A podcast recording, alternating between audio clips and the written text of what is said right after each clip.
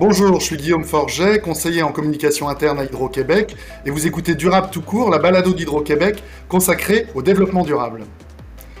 Alors aujourd'hui, on parle EDI, équité, diversité et inclusion, avec euh, mes deux invités.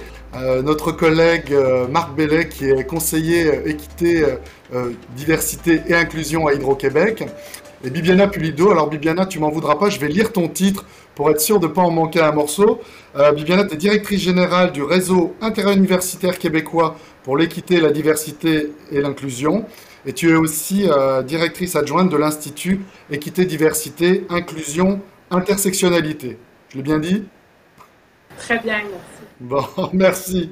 Euh, alors, pour démarrer, j'ai envie de vous demander peut-être en quoi l'équité, la diversité et l'inclusion euh, euh, c'est important dans un contexte de développement durable? Euh, c'est une excellente question. Lorsqu'on parle de développement durable, on se retrouve souvent à penser protection de l'environnement, lutte au changement climatique, électrification des transports, agriculture locale. mais il est important de ne pas oublier un élément essentiel qui est l'humain, l'humain qui est au centre de ce développement-là. Euh, où on doit euh, traiter d'inégalités sociales, on traite de santé psychologique, physique, euh, qui fait en sorte qu'on tend à un développement durable, un équilibre entre cet aspect environnement, social et économique. donc, le fait d'y insérer l'équité, la diversité, l'inclusion, ben, on touche directement au cœur de l'humain de façon à euh, répondre à nos objectifs en matière de développement durable. Quand on parle aussi euh, diversité, équité, inclusion, dans cet ordre-là ou dans un autre ordre, euh, on, sait, on voit que ce sont des, concepts qui sont proches, qui font sens ensemble, mais qui sont malgré tout des concepts différents. Est-ce que vous pouvez peut-être nous, nous expliquer un peu la différence entre l'équité, la diversité l'inclusion? Je pourrais commencer avec la notion d'équité. Donc, la notion d'équité, souvent, on a tendance à la mélanger avec la notion d'égalité. Souvent, dans nos propos, on va dire on est toutes et tous égaux, euh, il faudrait que tout le monde soit traité de manière égale. Mais il faut comprendre qu'on n'est pas, euh, on n'est pas né malheureusement toutes et tous égaux. On est, on est né dans des conditions différentes, dans des milieux différents, des pays différents. Euh, il y a des personnes qui sont davantage, marginalisées, il y en a qui sont davantage privilégiées, ce qui fait que ben on n'est pas euh, on n'est pas toutes et tous égaux.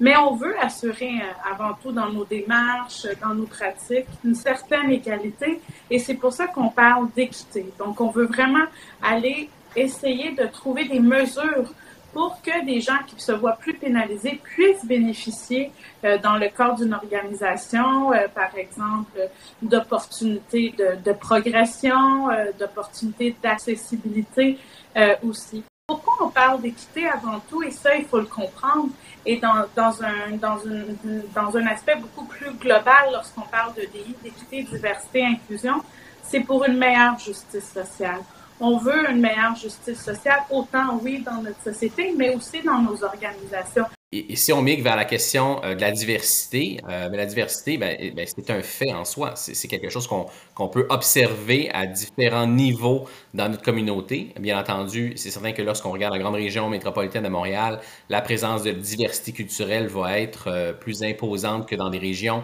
dans d'autres régions du Québec. On a la diversité de genre, on a la diversité au niveau des orientations sexuelles, on a la diversité neuropsychologique. Euh, donc, on a des gens qui, l'on côtoie, qui, ont un, qui vivent dans une situation de handicap. Euh, donc, c'est vraiment euh, des caractéristiques relatives à chaque personne. C'est pas de, de, mettre en silo toutes les, les, identités qui sont diverses, mais de bien de comprendre qu'une une, une personne est forgée de, de différentes formes de diversité, autant visibles, mais aussi invisibles ça fait référence au concept qu'on entend de plus en plus. C'est très populaire euh, dans, dans, dans qu'est-ce qu'on voit, surtout en équité, diversité inclusion, l'intersectionnalité. Donc, l'intersectionnalité, c'est ce croisement d'identité qui fait qu'une personne est unique. La notion d'intersectionnalité vient du fait que, euh, notamment, euh, la grande chercheuse et, et, et professeure en droit Kimberly Crenshaw avait énoncé euh, euh, pour la première fois, bien qu'il y ait plusieurs auteurs qui ont abordé la question d'intersectionnalité sans vraiment mettre le mot, mais a vraiment fait réaliser que les femmes ne peuvent pas être mises toutes dans le même bateau. Et c'est ça qu'elle a démontré aux États-Unis, que les femmes racisées, dont les femmes noires, vivaient davantage plus d'oppression que, euh, que les femmes blanches. Si on veut finir là, avec la, la, la, notion d'équité, diversité, inclusion, ben, il faut pas oublier le concept d'inclusion. Moi, je dirais c'est c'est qu'est-ce qui est de plus important? Parce que, tu sais, on, bon, la diversité, en quelque sorte, c'est un fait. L'équité, on est un petit peu plus, euh, un petit peu plus en action pour parier à certains désavantages. Mais l'inclusion, c'est ça qu'on veut dans nos organisations, c'est ça qu'on veut dans notre société. Donc l'inclusion, c'est vraiment d'assurer, c'est la responsabilité de toutes et de tous d'assurer une inclusion des personnes dans un groupe.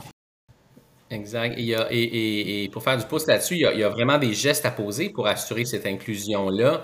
Euh, et, pour donner un exemple, dans le cadre du, 17 euh, mai, euh, qui était la journée mondiale de lutte contre l'homophobie, transphobie, notre VP associé, Eric Filion, à, à, la communauté LGBTQ+, a invité les équipes à lancer une conversation et de discuter sur est-ce que si on avait un collègue ou une collègue qui faisait un coming serions-nous ouverts face à ça?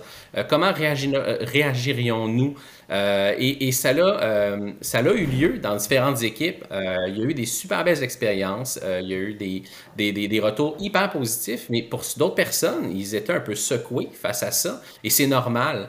et c'est normal parce qu'on est carrément en, réflexion autour d'un changement de culture. C'est des discussions qui n'avaient jamais lieu chez Hydro-Québec. Et là, cette année, elle a eu lieu. C'est une première. Et, et c'est ce qui est positif. On a pu en parler de façon à peut-être simplifier la vie à une personne qui est, toujours dans euh, qui est toujours dans le placard, qui, n'a toujours pas fait son coming au travail et qui a le stress, la nervosité de, répondre à des questions sur qu'est-ce qu'on a fait pendant le week-end, euh, qu'est-ce que tu as fait hier soir, euh, où est-ce que tu vas en vacances avec qui, et ainsi de suite. Et on, peut-être que nous, on ne le vit pas et qu'on a de la difficulté à se mettre à la place de cette personne-là, mais il y a bel et bien des gens chez Hydro-Québec qui peuvent vivre des situations euh, associées à ça. Euh, et, on pourrait faire un comparable tout, aussi bien avec quelqu'un qui a un trouble de, déficit de l'attention et qui, n'en parle pas à son gestionnaire et que dans sa personnalité, ça peut avoir des effets qui, aux yeux d'un gestionnaire, peut mal s'expliquer.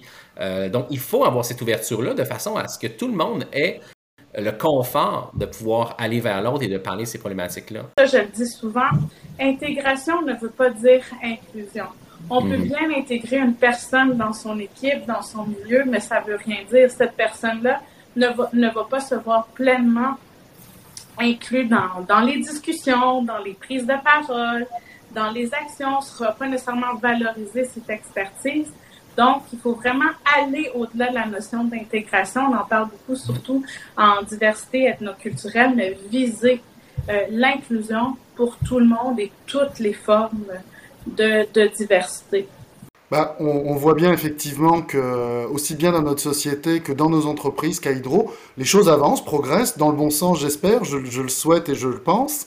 Euh, malgré tout, euh, il arrive parfois que, même avec la meilleure volonté du monde, en étant très sensibilisé à ces questions d'équité, de diversité, d'inclusion, on soit porteur, euh, je dis on parce qu'il y, a beaucoup de gens, de ce qu'on appelle des, des, biens inconscients. Est-ce que vous pouvez nous, dire un peu en quoi ça consiste et comment peut-être on peut justement bah, travailler sur ces, sur ces biens inconscients pour au moins en être conscient, puis peut-être les, corriger, entre guillemets? Oui, moi, j'ai pas mon dire. On, en parle beaucoup, justement, euh, de ces biais-là. Euh, et, c'est complètement humain. C'est vraiment neurologique. Euh, c'est notre cerveau qui travaille et qui traite de l'information en quantité industrielle et, sans, ben, sans vouloir exagérer, on peut retourner quasiment au Cro-Magnon. On, Lorsqu'on voit une personne, par exemple, une personne de couleur, ben, une personne africaine qui est noire, ben, on fait la corrélation. La personne est noire, elle vient assurément d'Afrique. C'est un constat. C'est pas méchant, mais c'est des, des, informations qui se connectent et on pense que, OK, la personne est noire, elle vient de tel continent. Tout le monde est biaisé. Donc, il faut partir avec ce postulat-là.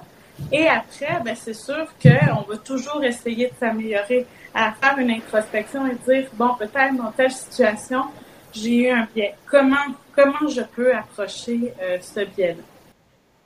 E, exact. Et aussi euh, d'accepter de se le faire, euh, de se le faire noter euh, peut-être que euh, ben, justement, ah, tu pensais que tu avais été biaisé?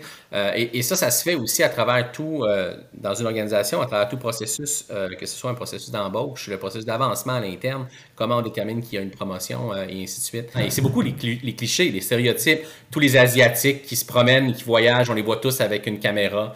et de penser que les Asiatiques sont tous bons en maths et en sciences, mais que c'est curieux d'en voir en sciences humaines ou de se tourner vers la personne asiatique. Hey, j'ai un problème informatique, tu peux-tu m'aider? Ben, la personne est peut-être totalement, euh, totalement nulle en informatique. Puis c'est là qu'on a euh, justement le, biais qui s'est créé euh, directement.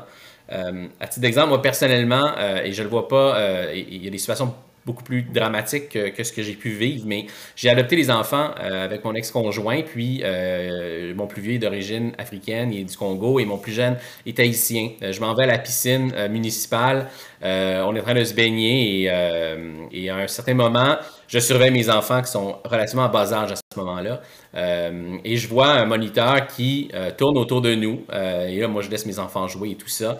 le moniteur est, est finalement allé à l'autre bout de la piscine voir une une des seules femmes noires euh, qui se baignait euh, pour lui demander d'aller chercher ses enfants et de s'en occuper euh, pour que justement il soit en sécurité. Et pour finalement me retrouver à le sauveteur, ben c'est pas ses enfants, c'est les miens. Salut. donc les gens ont fait la corrélation. Ok, j'ai des enfants noirs là, il y a une maman noire là-bas, donc je les joins et le, lien s'est fait. les deux informations sont connectées. le moniteur était très mal à l'aise. Moi, je, le prends en riant. Euh, mais c'est des situations qui peuvent, euh, euh, arriver et c'est de, justement corriger le, tir pour sensibiliser les personnes en conséquence. Puis un exemple qui me vient en tête, ça fait pas longtemps, on avait au début juin la semaine québécoise des, personnes handicapées. Et nous, on a fait une vidéo là, pour sensibiliser les gens au, au handicap. J'ai fait venir un de mes collègues avec qui je collabore dans, dans, une autre organisation et mon collègue est en, est en fauteuil roulant. Puis euh, dans son témoignage, il annonçait que lui, il se considère comme une personne normale. il dit, moi, je, peux aller prendre une marche, je vais à l'épicerie, je vais acheter mes choses, je prends mon auto, euh, je vais m'entraîner. Mais des fois, il arrive dans des situations choc où quand il réalise qu'au fond, euh, ben, il réalise qu'au fond, les gens le perçoivent comme n'étant pas une personne euh, normale. Et souvent, il se fait arrêter dans la rue lorsqu'il se promène, il fait sa petite balade en, fauteuil roulant. Et il y a des gens qui l'arrêtent et disent Waouh, tu sais, c'est vraiment cool, tu t'es vraiment inspirant, t'es vraiment là, t'es incroyable. Puis lui, il, il dit, il dit, ben, euh, il trouve ça, il trouve ça choquant parce que là, c'est vraiment là que ça lui fait réaliser que, bon, ben, la société est, pas encore euh, tout à fait, euh, tout à fait sensibilisée à ça. Et c'est dans des exemples comme ça, les gens veulent pas mal faire. Au contraire, les gens sont, sont de bonne volonté. Mais des fois, on ne sait pas agir, on a des biais, il y a des inconforts. Donc c'est des choses à tenir en compte. Et ces types de discussions-là, c'est important de les mettre de l'avant d'avoir de la sensibilisation, d'approcher les gens de la diversité de manière respectueuse et, de mieux comprendre aussi le type de, réalité que, ces personnes-là vivent. Autour des biens conscients, euh, depuis un peu plus d'un an, euh, on s'est concentré à, former euh, sur les biens conscients les équipes de gestion. donc, l'entièreté, la quasi-entièreté des équipes de gestion ont été rencontrées. Ça atteint directement l'objectif de sensibiliser et faire prendre conscience et de dire aux gens, accepter de prendre le recul, accepter de faire le pas qui est nécessaire pour voir, ah, OK, oui, j'ai peut-être un biais à ce niveau-là, peut-être parce que je ne connais pas beaucoup euh, la communauté dans laquelle, euh, d'où provient une personne dans, mon équipe. Euh, on a un tout nouveau site intranet sur l'équité, diversité, inclusion. Il y a un test de l'université Harvard sur aller tester ses biais inconscients selon le genre, selon la minorité culturelle, la religion, la communauté LGBTQ. on y couvre plein de choses. Il y a des nouvelles capsules sur le programme d'intégration des nouveaux arrivants qui vont avoir lieu pour illustrer euh, le leadership inclusif, euh, faire découvrir des gens qui sont arrivés il y a moins de cinq ans au pays, qui, ont appris le français euh, et, et, qui font une différence chez Hydro-Québec.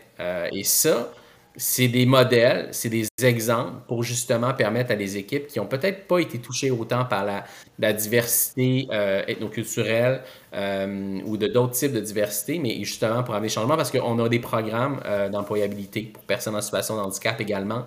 il y a une campagne qui est en cours en ce moment qui est reliée à la loi à l'accès à l'égalité en emploi. On appelle ça la campagne d'autodéclaration. Euh, ce sont, euh, c'est, un petit geste qu'on demande à, tout le monde euh, d'aller dans leur profil de candidat à l'interne, de cocher les cases dans, les groupes sur lesquels ils se regroupent, de façon à ce qu'on ait un portrait le plus juste possible de la communauté hydro-québécoise. parce qu'en ayant ce portrait le plus juste-là, l'équipe EDI et, le comité de direction est en mesure de poser des gestes et de prendre des décisions qui, est le plus collé à la réalité euh, des ressources qui sont chez Hydro. J'ai trouvé très intéressant les initiatives que vous êtes en train actuellement de faire euh, euh, à Hydro-Québec, tous les investissements qui sont faits, parce que quand on fait de l'équité, diversité, inclusion, souvent c'est, je dirais, le parent pauvre dans certaines organisations. L'équité, de la, diversité et l'inclusion, ça doit être gratuit. C'est, aux personnes issues des groupes de la diversité de porter ce, ce flambeau-là. Mais qu'est-ce que je vois avec Hydro-Québec, c'est que vous avez une stratégie, vous avez différentes démarches concertées. C'est important. Faire une formation ou un atelier sur les biais, OK, là, tout le monde se lance à faire des formations sur les biais, mais je, pose toujours la question, ça s'inscrit dans quoi? Après avoir fait à cet atelier-là, qu'est-ce que vous allez faire après? Bibiana, tu as parlé d'investissement. Euh, d'investissement. Euh, et, juste pour vous donner un exemple, on a un parent qui euh, écrit nous mentionnant Mon enfant vient nous faire son coming je ne sais pas, je veux l'aider, je ne sais pas comment. je cherche des ressources, je cherche des moyens. Des gens pourraient se dire c'est pas c'est pas à l'employeur de donner ces outils-là à son employé. Mais en ce moment, c'est tout le contraire. On juge que c'est à l'employeur de le faire s'il se tourne vers nous parce qu'il a besoin de soutien. Et si on lui donne le soutien, qu'est-ce qui va arriver? Il va enlever ce qu'il tourmente dans son esprit. On va l'enlever et il va être capable de faire son travail, d'être efficace et de pouvoir être heureux au travail puis heureux avec sa famille.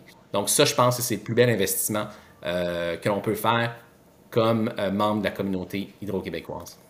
Écoutez, un, grand merci à vous deux euh, pour vos témoignages, pour vos explications sur l'équité, la diversité, l'inclusion, de nous avoir dit pourquoi c'est du développement durable, et puis euh, d'avoir été aussi, aussi passionné. Je suis sûr qu'on va se trouver plein de nouveaux alliés grâce à vous.